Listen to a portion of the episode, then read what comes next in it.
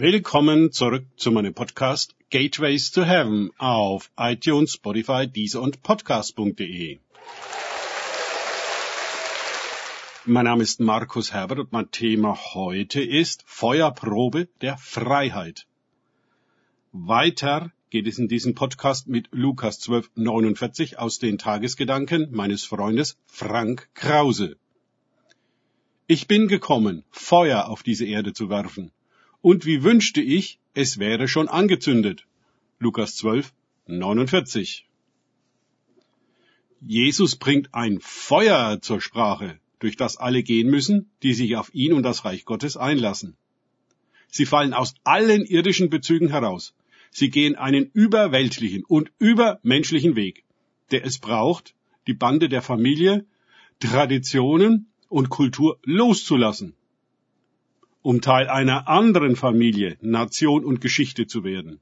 Jesus redet in den Versen 51 bis 53 ganz offen über die Konflikte, die er auslösen und den Unfrieden, den er bringen wird. Das ist nicht leicht zu verdauen. Das Reich Gottes macht uns zu Kindern Gottes, zu Bürgern des Himmels. Es definiert uns komplett neu. Keine alte Bindung bleibt bestehen, sonst ist Freiheit kaum möglich.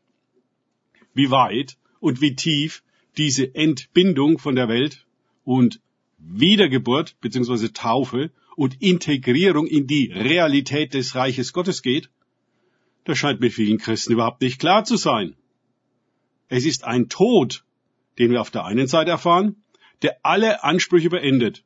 Denn an einen Toten stellt man keine mehr. Man lässt ihn ruhen und führt das Leben ohne ihn fort. Jedoch auf der anderen Seite ist es eine Auferweckung, die uns in eine ganz andere Wirklichkeit mit anderen Orientierungen und Bestimmungen hineinbringt. Bleiben wir nun im Dazwischen hängen, lassen die Welt nicht los oder wagen es nicht, Nein zu ihren Ansprüchen zu sagen, weil wir die unvermeidlichen Konflikte, die damit einhergehen, vermeiden wollen, dann können wir nicht gänzlich in das Reich Gottes eingehen.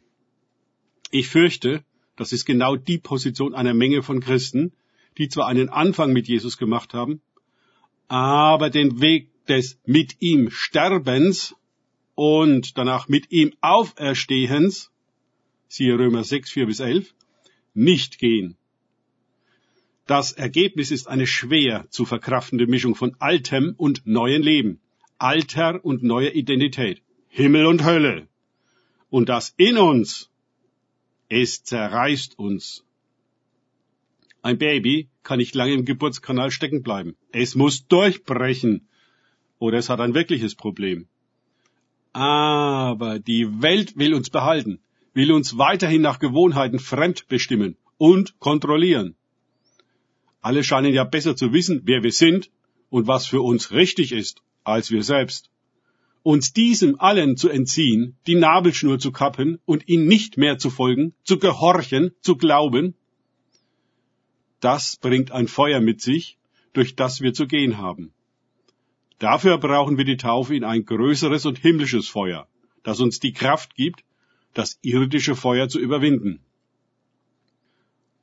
Gott nutzt das Feuer der irdischen Konflikte allerdings, um uns zu bewähren und unseren Glauben, unsere Hoffnung und Liebe in der Glut zu schmieden. Unser Verlangen nach dem Himmel wird in dieser Feuerprobe entweder erdrosselt oder aber angefacht zu einer so völlig und umfassenden Bereitschaft und Hingabe, dass wir auf eine Ebene der Erfahrung des Reiches Gottes gelangen, die wir nie für möglich gehalten haben. Das Feuer bewirkt eine Reinigung und Heiligung, die zwar vieles verbrennt und die Schlacken aus uns herausholt, aber das pure Gold übrig lässt. Damit die Bewährung eures Glaubens viel kostbarer erfunden wird als die des vergänglichen Goldes, das aber durchs Feuer erprobt wird, zu Lob und zur Herrlichkeit und Ehre in der Offenbarung Jesu Christi. Steht in 1. Petrus 1.7. Gehen wir durch das Feuer, halten die Glut aus dann werden uns Lob, Herrlichkeit und Ehre zuteil. Von Gott selbst in der Offenbarung Jesu Christi.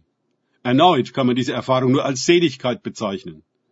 Haben wir auf Erden nicht versucht, zum Preis unseres Lebens und unserer Integrität etwas Anerkennung und Gunst von Menschen zu erlangen?